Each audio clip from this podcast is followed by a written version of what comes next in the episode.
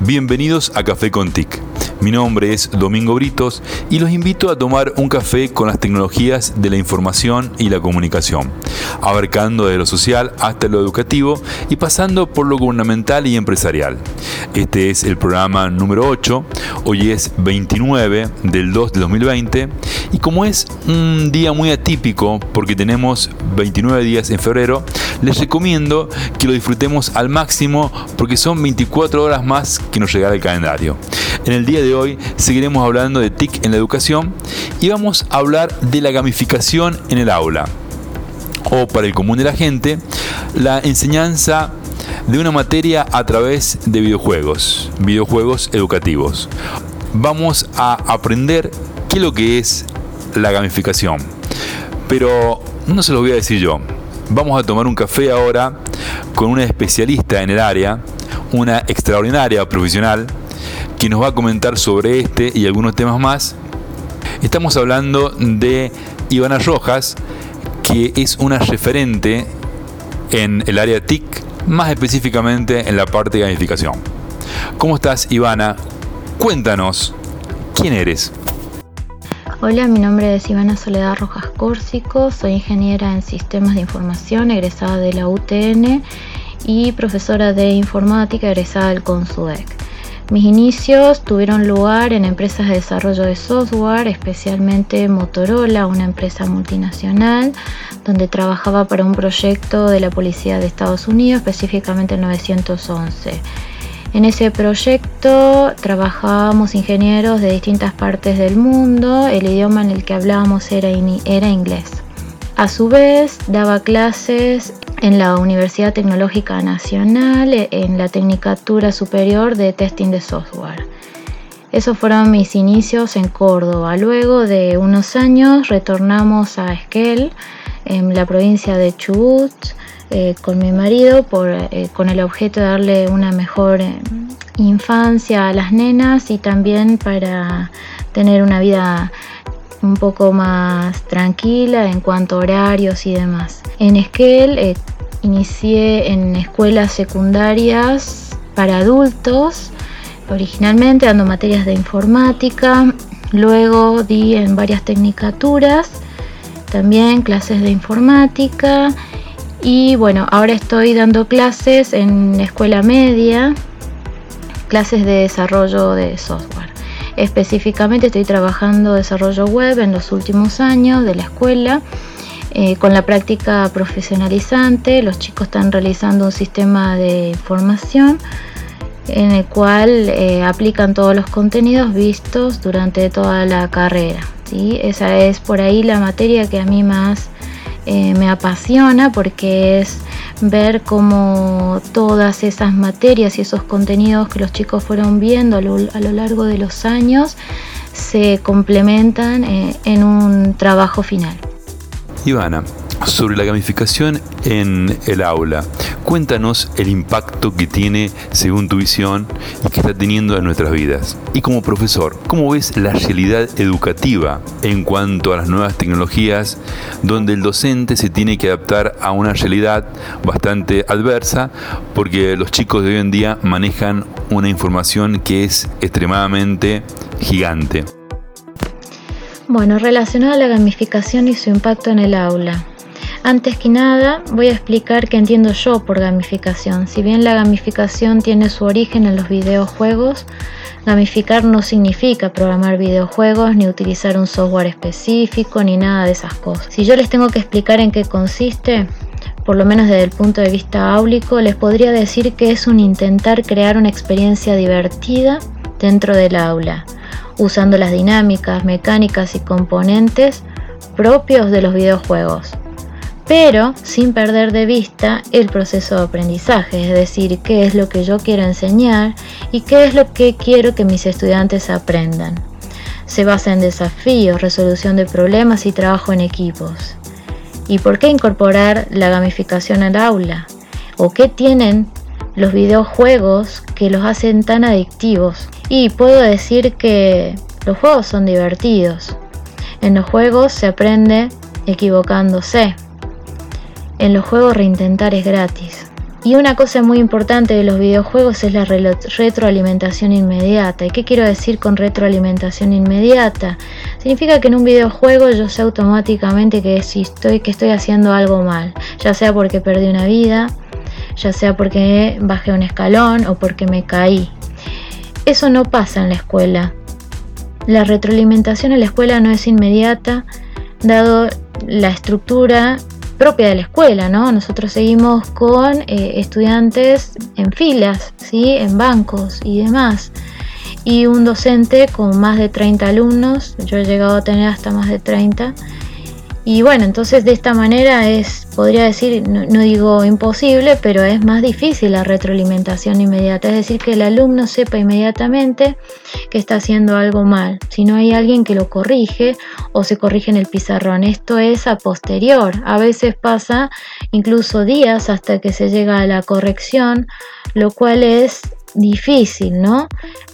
Si la retroalimentación fuera inmediata, lograríamos que los estudiantes eh, no se frustraran tanto o esa misma frustración los invitaría a seguir intentándonos.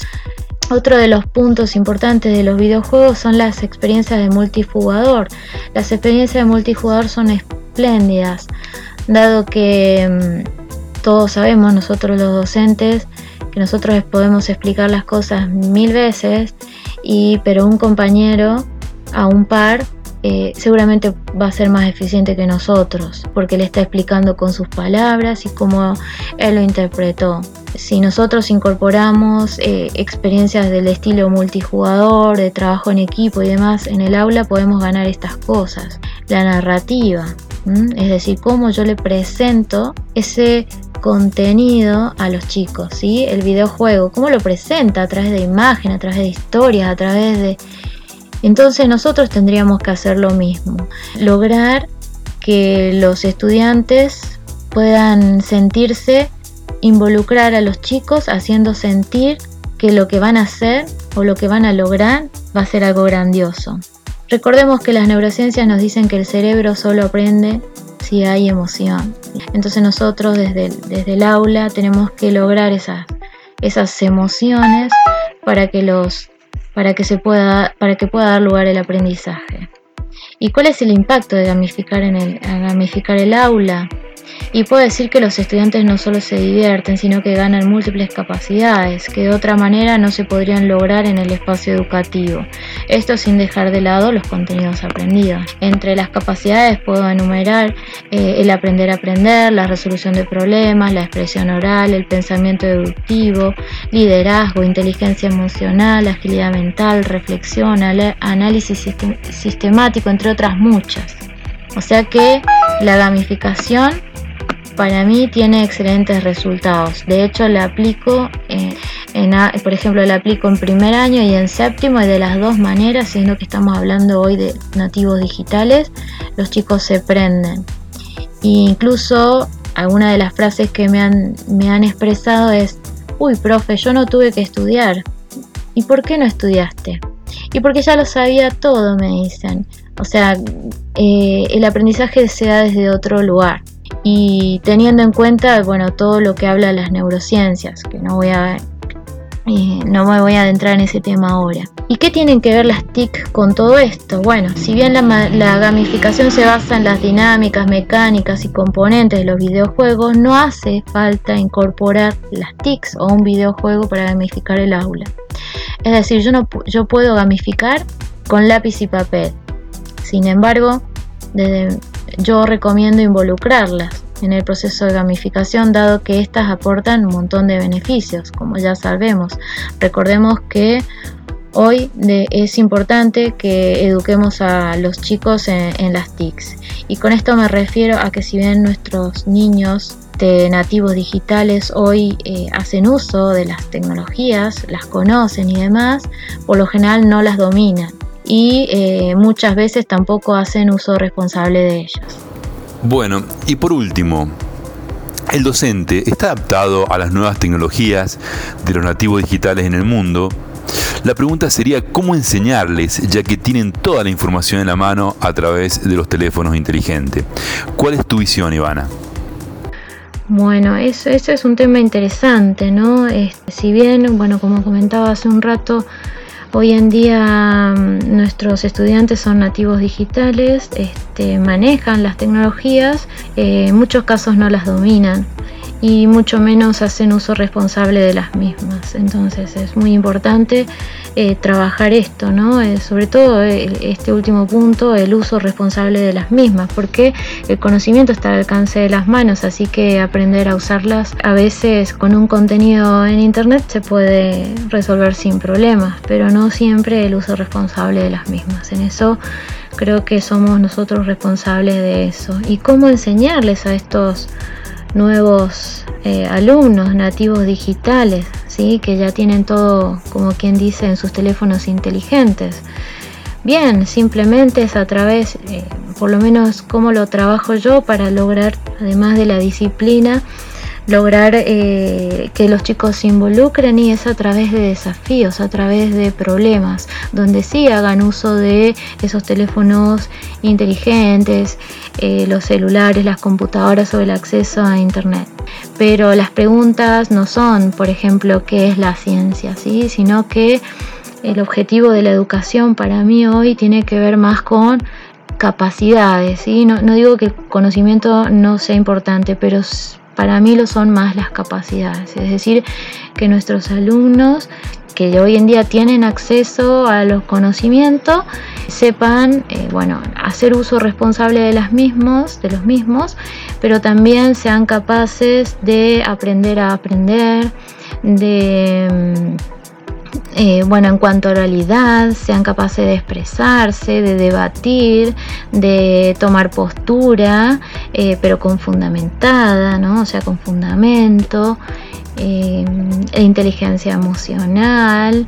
Y bueno, hay un montón de cosas, capacidades, mejor dicho, que son importantes hoy en día trabajar. Por eso yo creo que la gamificación, y vuelvo al tema, es la respuesta en un proceso gamificado, si bien los chicos tienen acceso a las tecnologías y tienen acceso al conocimiento, tienen que descubrirlo, por así decirlo, o resolver. Muchísimas gracias, Ivana.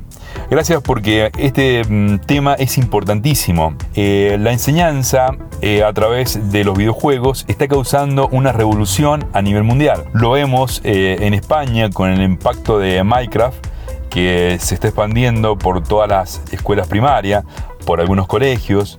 Lo estamos viendo con un montón de herramientas. Por eso es un tema que vamos a seguir porque es un tema importantísimo. Bueno, si nos quieren escuchar, por favor síganos en nuestra página que es cafecontic.com.ar. Síganos en Telegram. En nuestro canal de Telegram es Café todo junto. En Instagram y en Facebook tenemos página que es Café Y mi Twitter es eh, Domingo Britos, todo junto. Arroba Domingo Britos. La próxima semana vamos a hablar de TIC, pero esta vez vamos a hablar de TIC en las materias humanísticas. Nos va a acompañar un prestigioso profesor docente en esta materia y nos contará sobre la utilización de las TIC para enseñar estas materias, cómo actualmente está impactando sobre todo el área educativa y básicamente en las materias humanísticas. Bueno, los esperamos la próxima semana. Sigan disfrutando de este 29 de febrero, que es fantástico porque es un día, un día más que nos regala el calendario. La próxima semana seguiremos hablando de TICs en toda su dimensión. Que tengan un excelente día.